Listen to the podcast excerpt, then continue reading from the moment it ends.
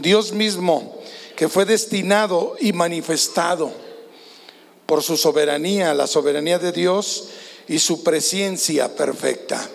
Cuando hablamos de presencia, hablamos de que Él ya todo lo sabe, de que Él, es, él tiene el control, es el Dios Todopoderoso, el Creador, el Señor del universo, ¿verdad? Nos visitó en esta tierra 33 años, gloria a Dios, humanamente siendo encarnado. Qué bendición, ¿verdad? Cómo Jesús llega a este mundo y Dios mismo encarnado para que desde niño creciera como el Dios viviendo entre nosotros. Y como él dijo, es la palabra viviente, como dijo San Juan, el verbo fue hecho carne, dice, y habitó entre nosotros. Y vimos su gloria, gloria como del unigénito del Padre. Bendito sea Dios. Hay una gran escalada de milagros consecutivos en el nacimiento de Cristo. desde que el niño fue niño que nació, hay una gran escalada. Así que este tema que le puse es los milagros de Navidad. Ese es el tema del día hoy, de hoy, los milagros de la Navidad. La palabra Navidad viene del latín nativitas, que significa nacimiento.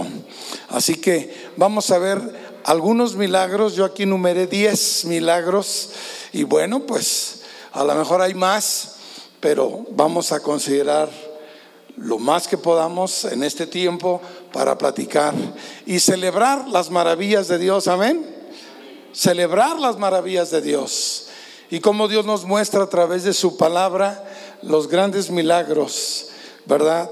Del Señor. Así que voy a pedir que inclines tu cabeza y oremos al Señor para que sea el Espíritu Santo que nos ministre y nos dé de su palabra. Padre, en esta hora te alabo y bendigo tu nombre.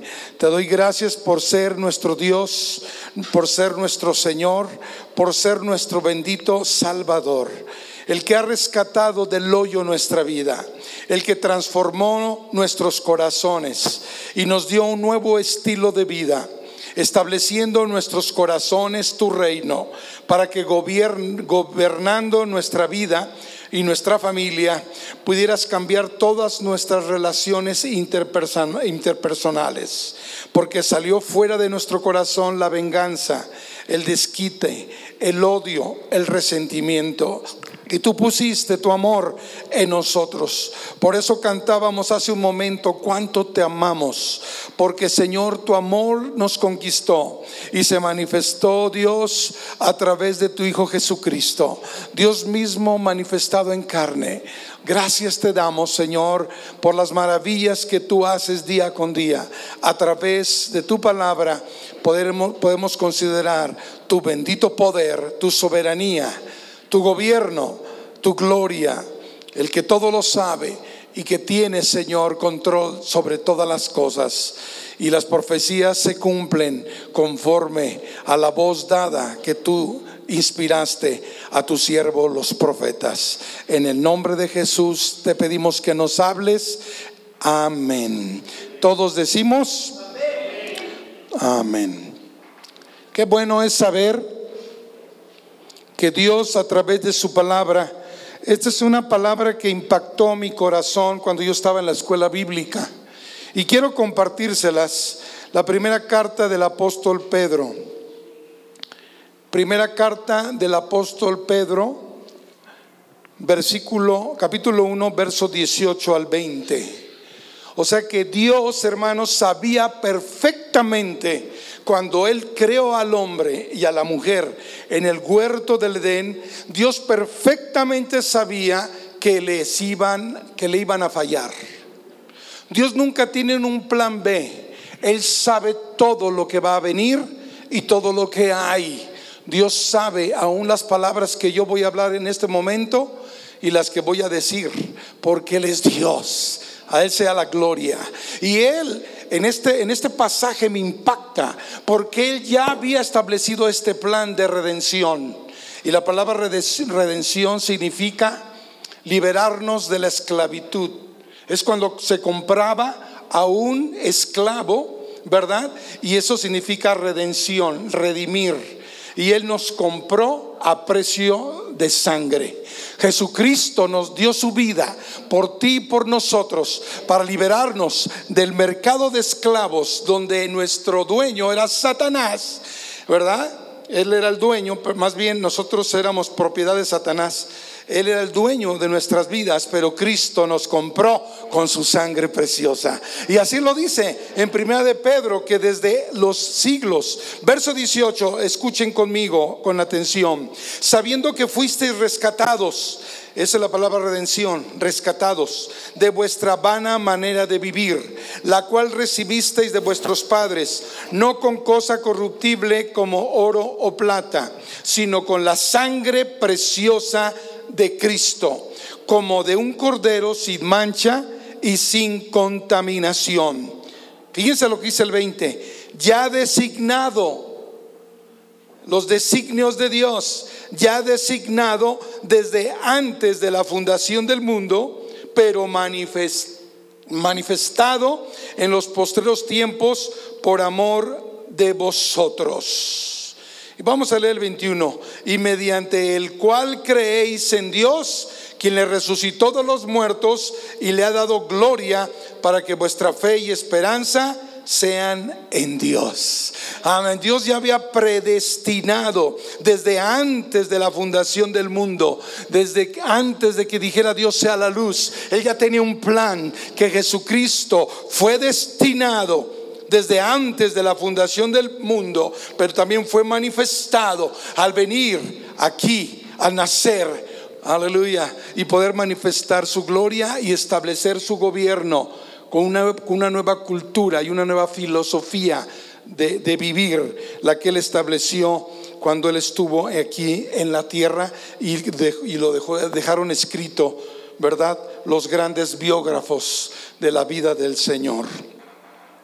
Qué maravilloso es saber entonces que hay una gran escalada de milagros. La primera que vemos es que la mamá, sí, la mamá, sí María, la mujer bienaventurada, se sorprende con, aquí está el primer milagro, se sorprende con la aparición del arcángel Gabriel anunciándole la llegada de su bebé y dándole el nombre al cual llamaría Jesús, que significa Salvador, nuestro bendito Señor que reconocemos. ¿Cuánto le dan gloria a Dios? Entonces dice la escritura en el Evangelio de Lucas capítulo 1, verso 26, al sexto mes, ¿Por qué dice al sexto mes? Porque da la referencia cuando estaba encinta su prima Elizabeth. Elizabeth era su prima hermana y entonces estaba encinta de Juan el Bautista el precursor de Cristo, es decir, el que iba a preparar el camino del Señor, que también era estéril, pero Dios ya, ya Dios le había concedido concebir por el poder de Dios. ¿Cuántos saben que Dios es milagroso?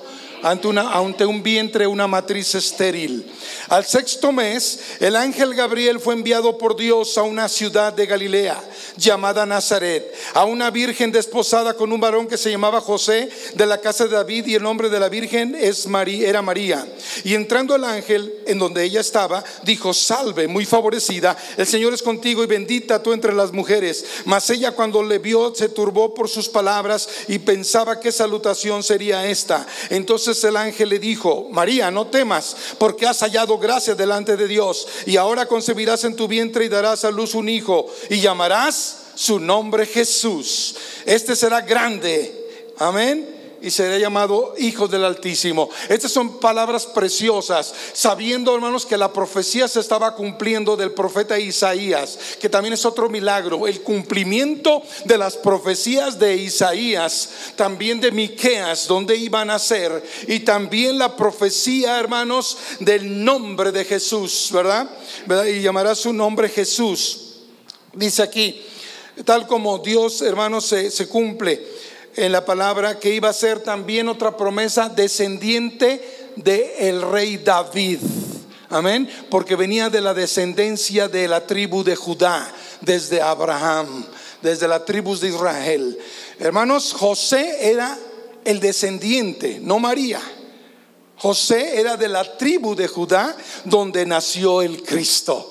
Amén. Pero como no tuvo que ver José, amén, es el león de la tribu de Judá, es Jesucristo engendrado por obra del Espíritu Santo. María decía, ¿cómo será esto? Le dijo al ángel, ¿cómo será? Dice, dice el versículo 33 que era el rey, el 32 y 33 dice que dice, este será grande Jesucristo y será llamado Hijo del Altísimo y el Señor Dios le dará el trono de David su padre y reinará sobre la casa de Jacob para siempre y su reino no tendrá fin. Cuando saben que el reino de Cristo permanece para siempre, el reino que domina sobre todo reino en esta tierra y en el siglo venidero, amén, porque Dios es el rey de reyes y el Señor de los señores. A Él sea la gloria por siempre. Entonces María, dice, estamos en el 34.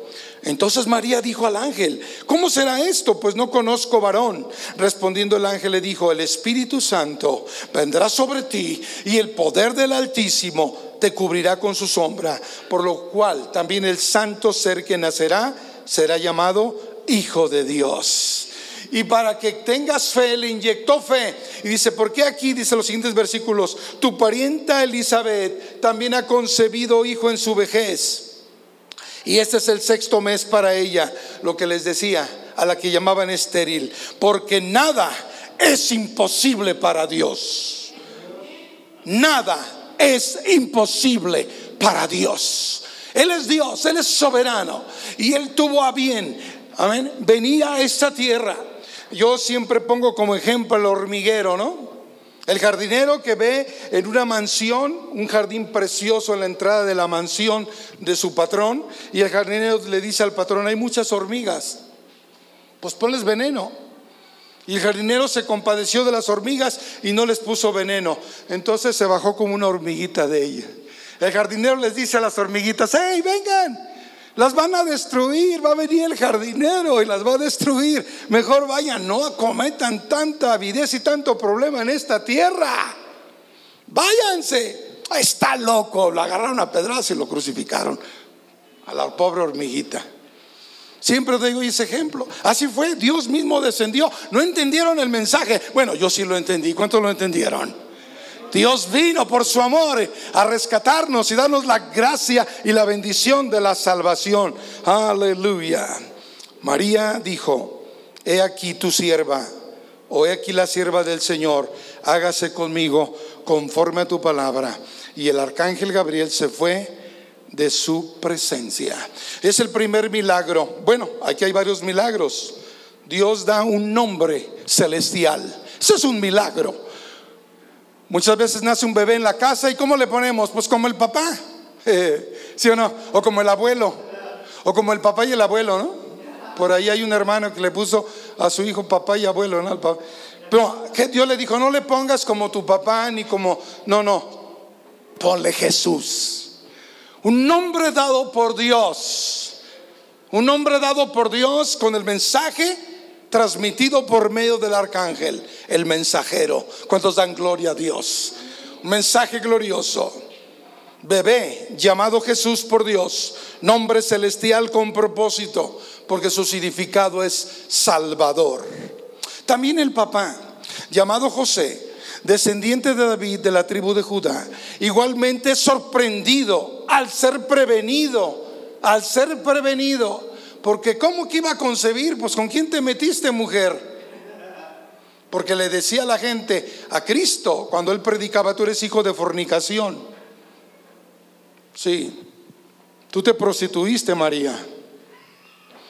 Y María hasta se arriesgó, escúchame, se arriesgó, porque en aquel tiempo mataban a las adúlteras. Ya estaba desposado con José. Todavía no se unían en matrimonio, pero ya ni al compromiso de matrimonio. Pero fue engendrada por el Espíritu Santo. Y Dios le previene. Así como Dios le dijo a María, también le dice a José. Y dice la escritura que le previene de la llegada de su Hijo como el Salvador del mundo y que le pondría el nombre dado por el ángel enviado por Dios en su sueño siendo entonces confirmado a ambos el anuncio y el mismo nombre, según Mateo capítulo 1, versículo 18 al 25. Vamos a leer solo el 21, el, bueno, vamos a leer Mateo 1, 21, Lucas 2, 21, perdón. Lucas 2.21. Y cumplidos los ocho días, Lucas 2.21, cuando es presentado al templo por medio de sus padres José y María, para circuncidar al niño, le pusieron por nombre Jesús, o sea que obedecieron. Al, el cual le había sido puesto por quién? Por el ángel antes que fuese concebido. Y dice la escritura, hermanos, en Mateo 1, 18, no vamos a leer todo para irnos un poquito más rápido, dice que José, su marido como era justo, no quería difamarla quiso dejarla secretamente. Se enteró de que estaba encinta su mujer. Pero pensándole en esto, dice el verso 20, he aquí un ángel del Señor se le aparece en sueños. Estamos en, en Mateo 1:20. Pensándole en esto, aquí un ángel del Señor le apareció en sueños y le dijo, José, hijo de David, no temas recibir a María tu mujer, porque lo que en ella es engendrado del Espíritu Santo es. Y dará a luz un hijo y llamará su nombre Jesús, porque Él salvará a su pueblo de sus pecados. Y dice Mateo escribiendo a los judíos, y esto aconteció, todo esto aconteció para que se cumpliese lo dicho por el Señor por medio del profeta Isaías.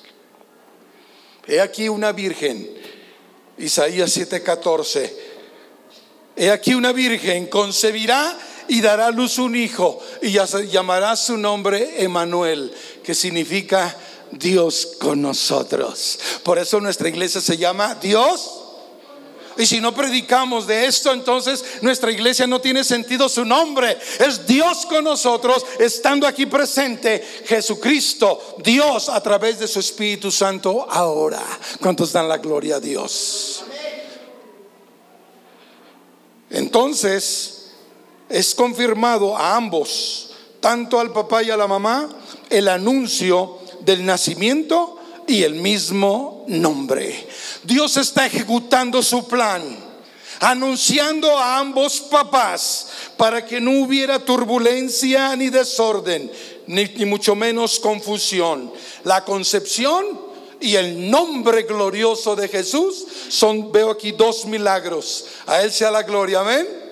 ¿Cuántos dan gloria a Dios? Dice la Biblia en Salmo 89, 5, celebraré a Jehová sus obras. Amén, lo que predicaba hace ocho días. Muy bien, Dios ha sido bueno, que desde la niñez se le identifica como el Hijo de Dios. Se le llama Jesús. Ya lo leímos, será llamado el Hijo del Altísimo.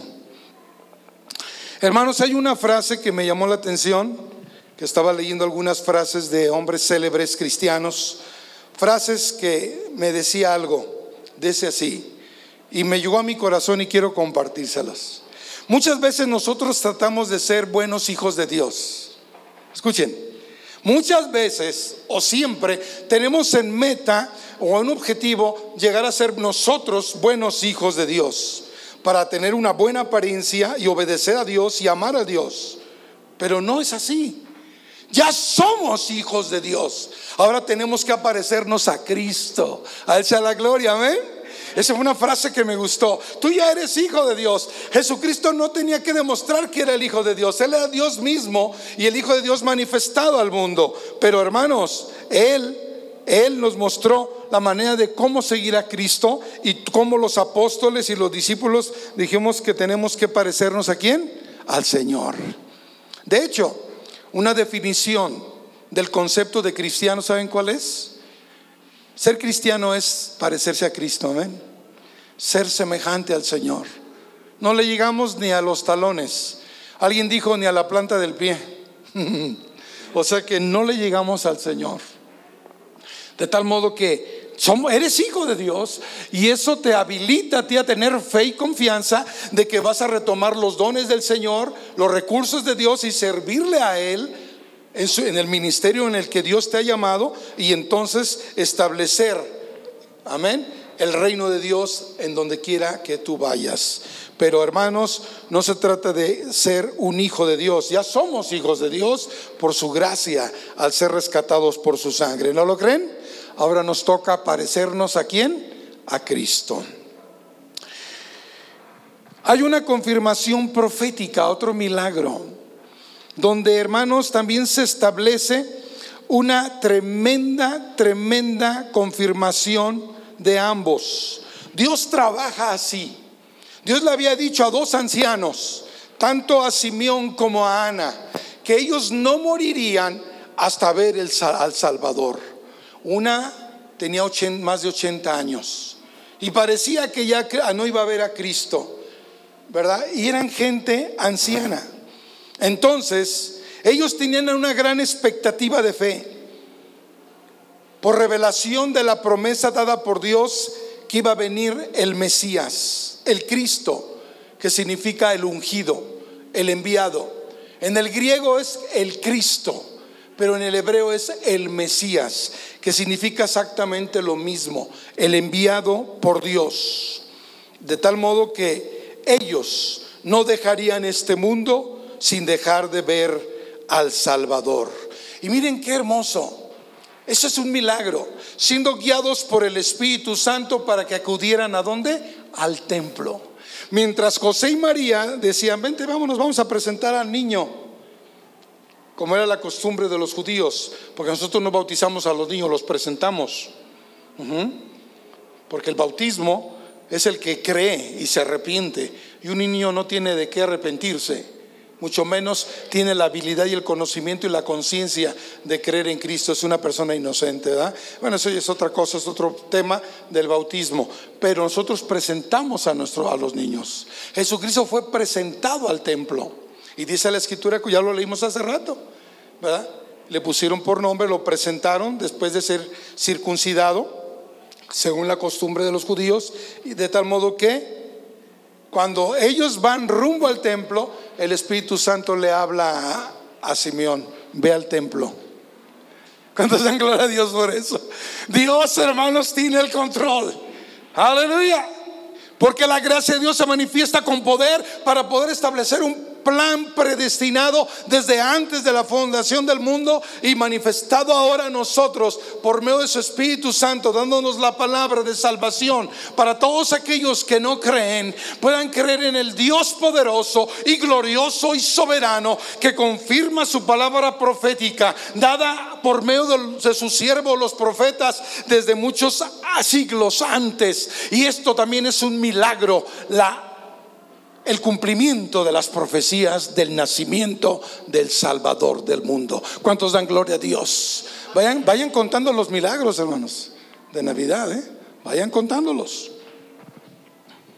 Yo, yo hice una, al final hice una lista de todo lo que estamos hablando, ¿ok? Dice la escritura, vamos a la escritura, por favor. Ahí en el Evangelio de Lucas capítulo 2, verso 25 al 30. Y aquí había en Jerusalén un hombre llamado Simeón, y este hombre justo y piadoso esperaba la consolación de Israel. Y el Espíritu Santo estaba sobre él. Y le había sido revelado por el Espíritu Santo que no vería la muerte antes que viese al ungido del Señor. Estamos ahí en Lucas 2.27. Y movido por el Espíritu, vino al templo. ¿Cuántos fueron movidos hoy en la mañana de venir a la iglesia? El Espíritu Santo dice, necesito estar en la casa de Dios. Nada más que, estoy orando a Dios para que el Espíritu Santo les diga, puntual, hijo, puntual. Ese es algo, es un paréntesis.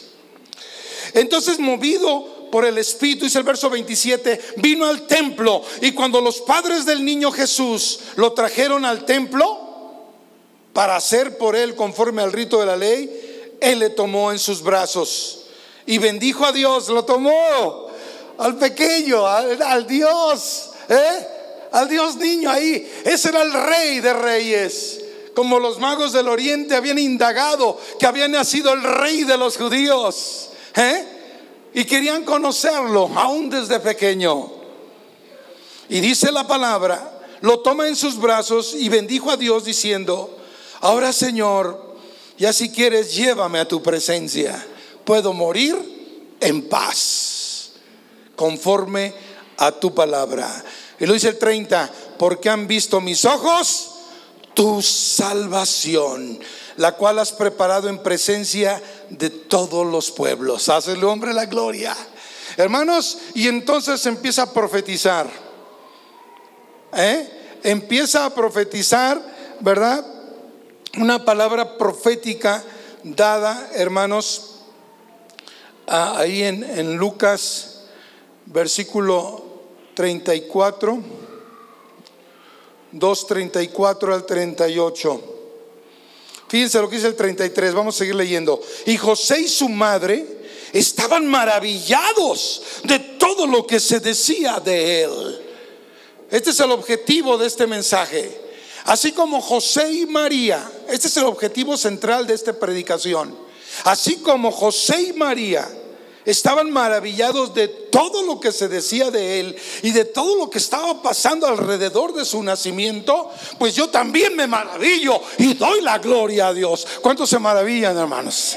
Porque podemos glorificar a Dios por su poder, por su soberanía y por el gobierno que es el creador y Señor. Así como, como Dios libró a Moisés de la muerte desde bebé, cuando la propia madre lo pone en el río Nilo, Dios tenía un plan en ese bebé en Moisés, pues también Dios tenía plan en ese bebé Jesús, porque Dios es soberano y Él tiene el control para protegernos. Así que no vamos a morir si Dios todavía tiene un propósito en tu vida y, Dios pueda Dios decirte a ti, cumple con ese propósito, la cual yo te he llamado y te he definido para que cumplas esa área de servicio que ahora todavía sigue sentada sin trabajar en mi reino. Es tiempo de que te levantes, iglesia, y empieces a cumplir el propósito de Dios en tu vida. ¿Cuántos dan gloria a Dios?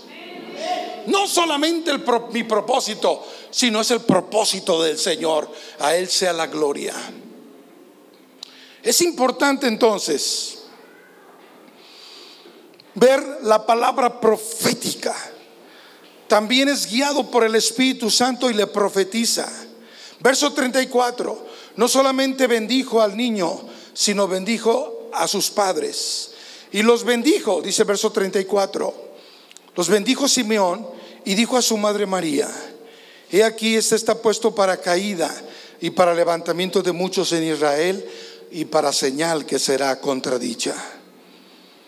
Y una espada traspasará tu misma alma para que sean revelados los pensamientos de muchos corazones. Estaba también allí Ana, profetisa, es la que les digo, la otra ancianita de edad muy avanzada, pues había vivido con su marido siete años desde su virginidad y era viuda hacía 84 años y no se apartaba del, del templo y presentándose, presentándose en la misma hora, daba gracias a Dios y hablaba, hablaba del niño a todos los que esperaban la redención en Jerusalén. Dos ancianos, Simeón y Ana, ambos confirmando la palabra profética, ¿sí?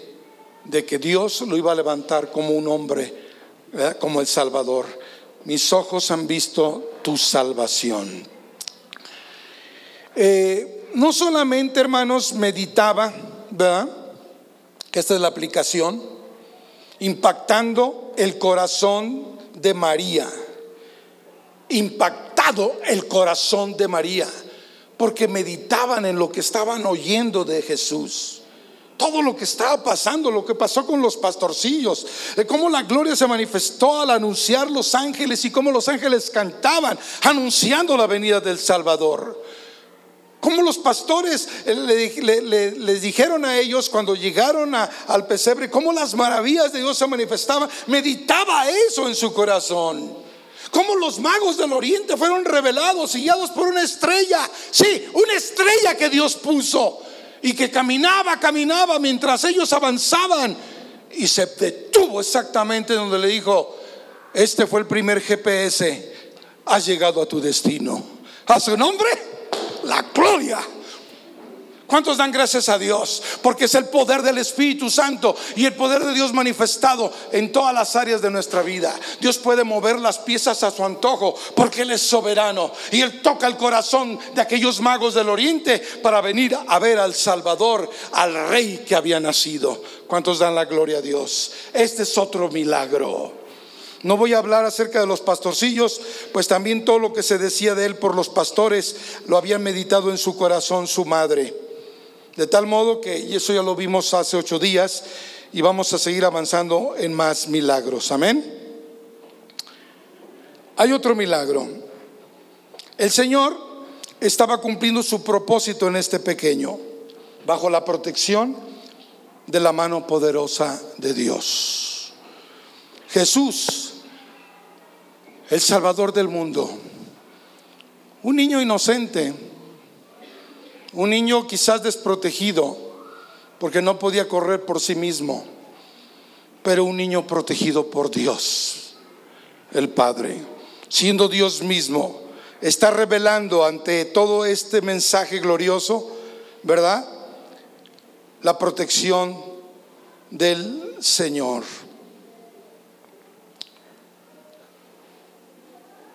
Cuando los magos indagaron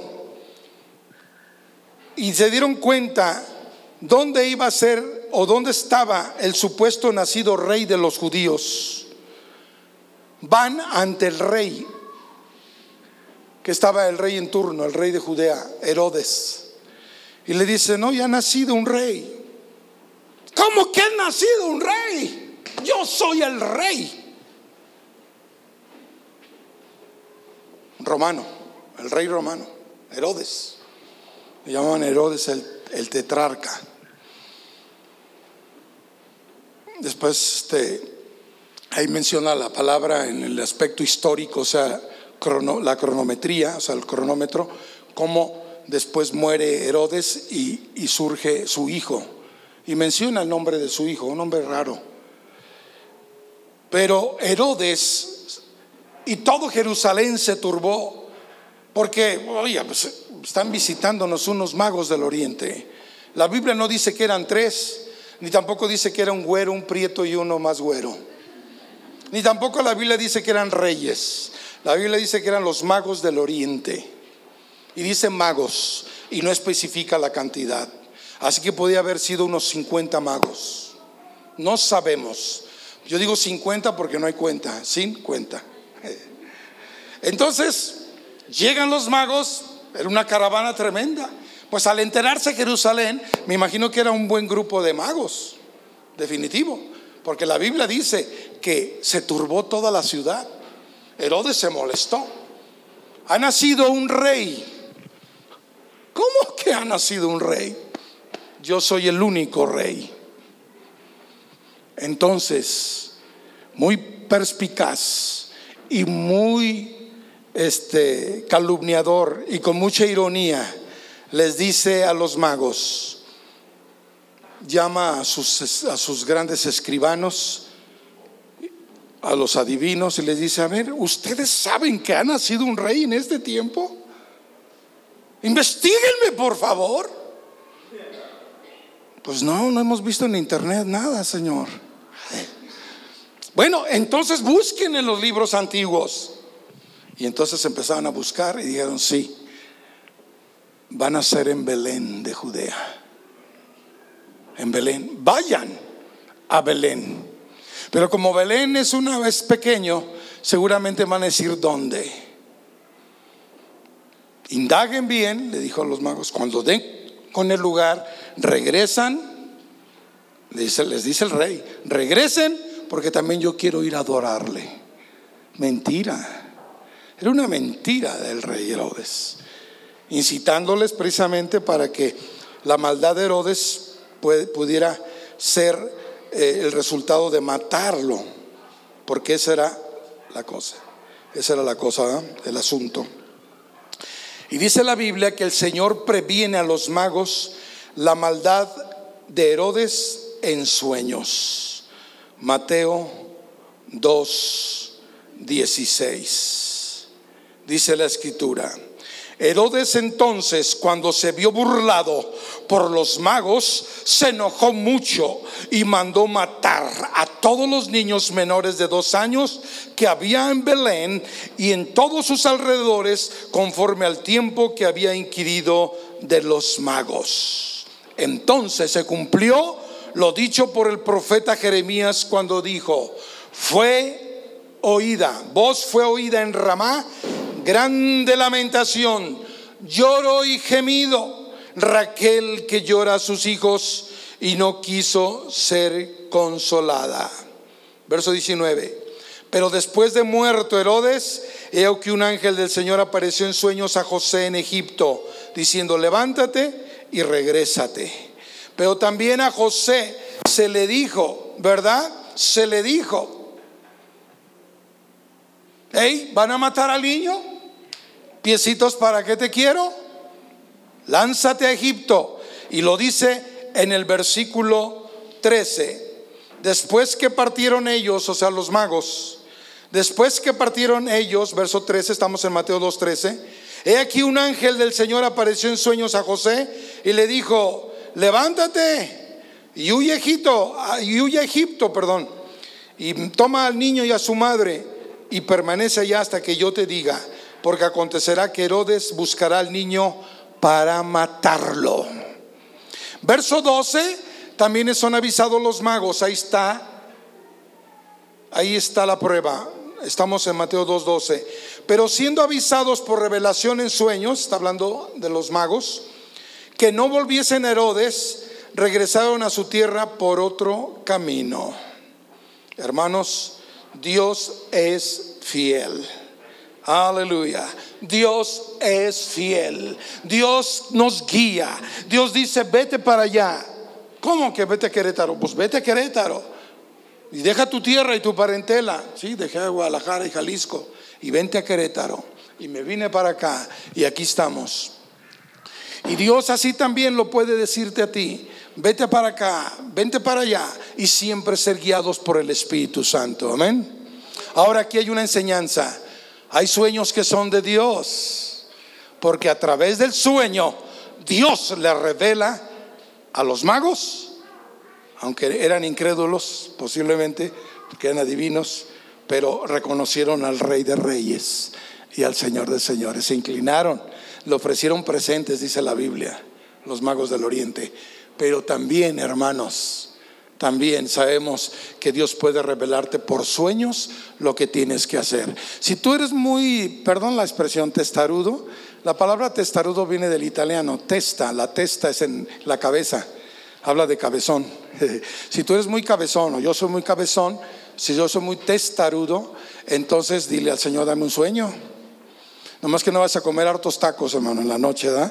Porque eso ya es otra cosa. Hay muchos que sueñan porque comieron mucho con anterioridad. Así que Dios puede revelarnos a través de sueños y a través de su Espíritu Santo, como fue guiado Ana y Simeón para ir al templo. Qué maravilloso milagro, qué maravillosos milagros. Aquí hay otra tremenda concordancia o sincronización de parte de Dios siendo avisado José por un lado para que huya a Egipto y siendo avisados los magos. Hermanos, esto es un milagro.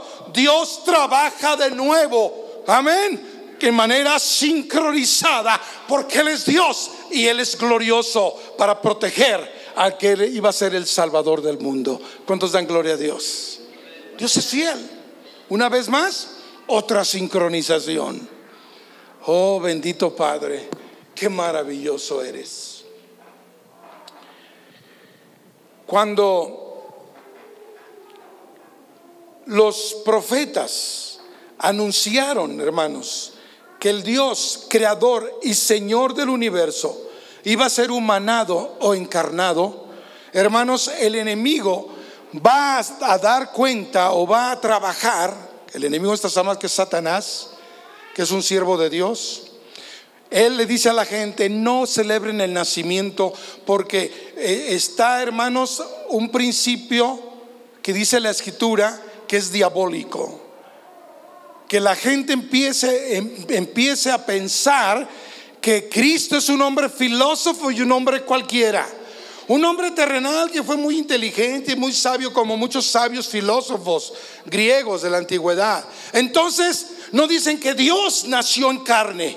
Y dice la escritura claramente, todo aquel que no confiesa que Dios mismo fue nacido en carne es anticristo.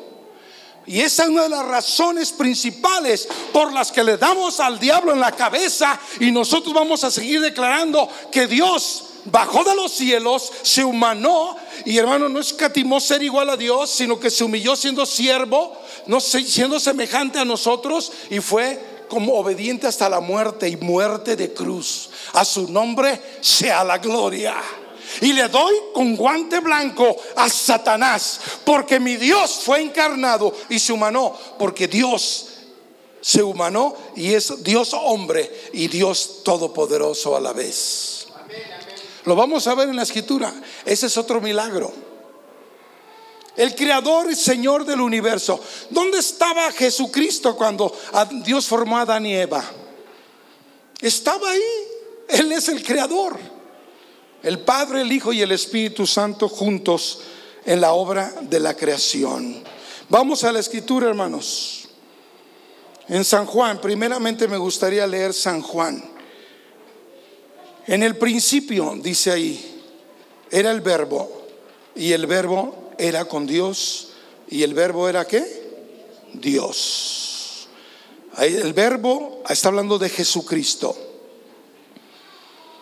La palabra viviente. La palabra, ahí está en el griego escrito la palabra logos, que significa la palabra. Es decir, la expresión del pensamiento de Dios. Dios mismo en Dios mismo habitaba toda la plenitud de la deidad, dice San Pablo. Este era el principio con Dios. Y lo dice el 3, todas las cosas por Él fueron hechas y sin Él nada de lo que ha sido hecho fue hecho. Jesucristo es el creador, es el Dios. Aquí lo dice en estos pasajes. En Él estaba la vida y la vida era la luz de los hombres. A su nombre sea la gloria. Y lo dice el verso 9 aquella luz verdadera que alumbra a todo hombre, venía a este mundo. En el mundo estaba, sí, ya estaba Él, Él ya estaba antes de la fundación, como le leímos al principio con el apóstol San Pedro. Él ya estaba, ¿verdad? Y dice, aquella luz verdadera que alumbra a todo hombre venía a este mundo. En el mundo estaba y el mundo por Él fue hecho, pero el mundo no le conoció. A lo suyo vino, o sea, su pueblo los judíos, y los suyos no le recibieron. Pero hace una invitación a ti y a mí, más a todos los que le recibieron, a los que creen en su nombre, les dio potestad de ser hechos hijos de Dios. Y está hablando de Jesucristo, el creador y Señor del universo. Y lo dice el 14. Y aquel verbo, dice Juan, aquel verbo, ¿quién? Jesucristo, fue hecho carne y habitó entre nosotros.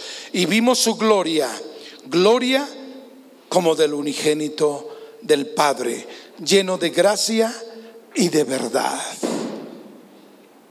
Y primera de Juan 5:20 en su carta claramente termina su carta diciendo, porque si usted quiere, si está empezando usted a conocer la Biblia, yo le invito a que y le aconsejo a que lea el Evangelio de Juan y luego pase a leer la primera carta de Juan, porque habla a los hijos de Dios que se entregan al Señor. Al finalizar su carta, su primera carta en el capítulo 5, verso 20, claramente dice que el verbo fue hecho carne y que Cristo es Dios. Dice, verso 19 y 20 y 21, sabiendo que somos de Dios y el mundo entero está bajo el qué? El maligno. Sabemos que todo el mundo está bajo Satanás, hermanos. Es el Dios de este siglo. Pero nosotros sabemos, dice aquí, que el Hijo de Dios ha venido y nos ha dado entendimiento para conocer al que es verdadero. Y estamos en el verdadero, en su Hijo Jesucristo. Y lo dice, este es el verdadero Dios y la vida eterna. Dice, no solamente Dios y solamente Dios, Dios Padre y nada más. No, Él es Dios mismo. ¿Sí? El grande es el misterio de la piedad. Dios el Padre, el Hijo y el Espíritu Santo. Tres en uno. Pero Jesucristo ahí está claramente diciendo que Él es el verdadero Dios y la vida eterna. Ya que estamos en primera de Juan, vamos al capítulo 4, al capítulo 4 mencionando lo que les decía de tratar de socavar o apagar este mensaje que Dios vino en carne. Y es una obra de Satanás. Ahí lo dice. Verso capítulo 4 están ahí, verso 1 al 3. Amados, no creáis a todo espíritu. Que dice, cuidado. Probad los espíritus si son de Dios, porque muchos falsos profetas han salido por el mundo. Cuidado. En esto conoce del Espíritu de Dios. Todo espíritu que confiesa que Jesucristo ha venido en carne es de quién? De Dios. Pero fíjense lo que dice el verso 3. Y todo espíritu que no confiesa que Jesucristo ha venido en carne, no es de Dios. Y este es el espíritu de Satanás, espíritu que está en contra de Cristo, el anticristo, el cual vosotros habéis oído que viene y que ahora ya está en el mundo. Tremendo, hermanos. Peor aún, si te enseñan, hermanos, vienen con la Biblia muchas personas, ¿verdad? Y dicen, yo soy una persona que hablo de Dios. No creen que Jesucristo vino en carne. Hermanos, son anticristos. Dice la Biblia que si vienen a enseñarte eso, ni siquiera lo recibas en tu casa. Pero como muchos no leen la Biblia ¿eh? y no conocen o desconocen la palabra, les dan la bienvenida. Y el apóstol Juan en su segunda carta nos advierte otra vez lo mismo. ¿Estamos ahí, hermanos? Segunda carta de Juan. Dele otra vuelta a la página. Segunda carta de Juan, verso 7. Porque muchos engañadores han salido por el mundo que no confiesan que Jesucristo ha venido en carne. Quien esto hace es el engañador. ¿Y quién? Y el anticristo. Mirad por vosotros mismos, hermanos, para que no perdáis el fruto de vuestro trabajo, sino que recibáis galardón completo. Cualquiera que se extravía y no persevera en la doctrina de Cristo, no tiene a Dios. El que persevera en la doctrina de Cristo, ese sí tiene al Padre y al Hijo. Si alguno viene a vosotros y no trae esta doctrina, aguas, aguas, no lo recibáis en casa ni le digáis bienvenido, porque el que le dice bienvenido participa de sus malas obras. Y hay muchos pasajes que podemos decir que Dios vino en carne, porque Dios se manifestó a nosotros en su gracia. Quiero concluir, puestos de pie por favor, leamos el Evangelio de Lucas, capítulo 2 verso 19, dos versículos nada más, y con esto damos gracias a Dios, que es el punto central que vengo diciendo. Así como fue impactada María y José por tantos milagros que fueron hechos alrededor de su nacimiento de Jesucristo, también yo quiero que tú y yo seamos impactados para reconocer la soberanía y el poder de Dios su gracia y su bendición de enviarnos un Salvador. Lucas 2, 19. Dice la escritura, pero María guardaba todas estas cosas meditándolas en su corazón. Sí, porque le daban a conocer lo que se les había dicho acerca del niño a los pastores. Y lo dice el versículo 51. Son tres versículos. Verso 33 primero, de ese mismo capítulo. El verso 33. Y José y su madre estaban maravillados de todo lo que se decía de él. De todo lo que se decía de él fue cuando fueron a presentar al niño y la palabra profética de los ancianos. Y por último, el verso 51. Y descendió con ellos y volvió a Nazaret. Aquí ya Jesús tenía 12 años. Y descendió con ellos, o sea, con sus padres, y volvió a Nazaret y estaba sujeto a ellos. ¿Eh? Los niños deben de entender eso. Esta es otra parte del otro mensaje, hermanos, acerca de la formación de nuestros niños. ¿Sí? Dios me dio también este mensaje, cómo formar a nuestros niños. En el versículo 52, 51, y su madre guardaba todas estas cosas en su corazón. ¿Cuántos aquí, a través de lo que han escuchado, pueden guardar todas estas cosas en su corazón, hermanos? Esta grande lista de los grandes milagros que tengo aquí. Anunciar los poderosos y portentosos hechos de nuestro Dios. El nombre celestial de Jesús. El nacimiento virginal la comunicación divina a ambos padres, la anunciación celestial a los pastores, la confirmación profética a Ana y Simeón, la guianza celestial de esta estrella brillante, la revelación confirmada a ambos para que fuera protegido Jesús de la muerte de los niños en Judea, a los magos y José, las profecías cumplidas de su venida y la descendencia patriarcal confirmada. Diez, anoté diez milagros. Y hermanos, qué maravilloso es darle la gloria.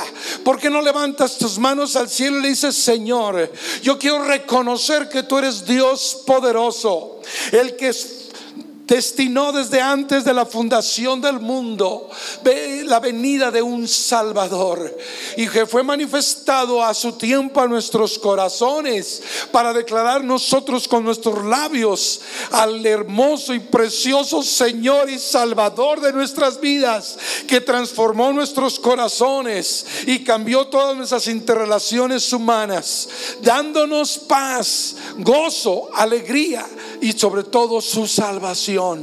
Te doy gracias Jesús. Dile al Señor, levanta tus manos y dile al Señor, gracias Dios por la venida del Salvador, que vino a enseñarnos y a mostrarnos, Señor, la cultura del nuevo reino, del gobierno de Dios en nuestras vidas, que están plasmadas, Señor, el mensaje del sermón del monte en los capítulos 5, 6 y 7 de Mateo. Gracias Padre porque tú nos has dado Oh Dios, perdón y liberación. Has roto nuestras cadenas del pecado. Nos has liberado de todas las ataduras que nosotros en las que nos encontrábamos y nos has dado vida y una vida en abundancia. Gracias, Señor, por el grande verbo encarnado, mi rey y mi Señor, el Cordero de Dios, el arca que simboliza el arca de Noé, el Cordero que se sacrificaba para el perdón de los pecados, el intercesor como el sumo sacerdote para presentarse delante de Dios y ofrecer sacrificios no por sí mismo, sino por los de todo el pueblo. Entraste tú mismo al mismo cielo, Señor, para pedir, para perdonarnos. Tú eres el camino eres la puerta de las ovejas, eres la luz del mundo, eres el agua viva, eres el pan de vida, nuestro buen pastor, Padre eterno, príncipe de paz, Dios fuerte, oh, el abogado, el intermediario intercesor, el Señor y Salvador, creador del universo, el Dios mismo, el Rey de reyes y Señor de señores. Porque no le das un aplauso al Rey de reyes que merece todo honor? honor y toda gloria por siempre. Oh,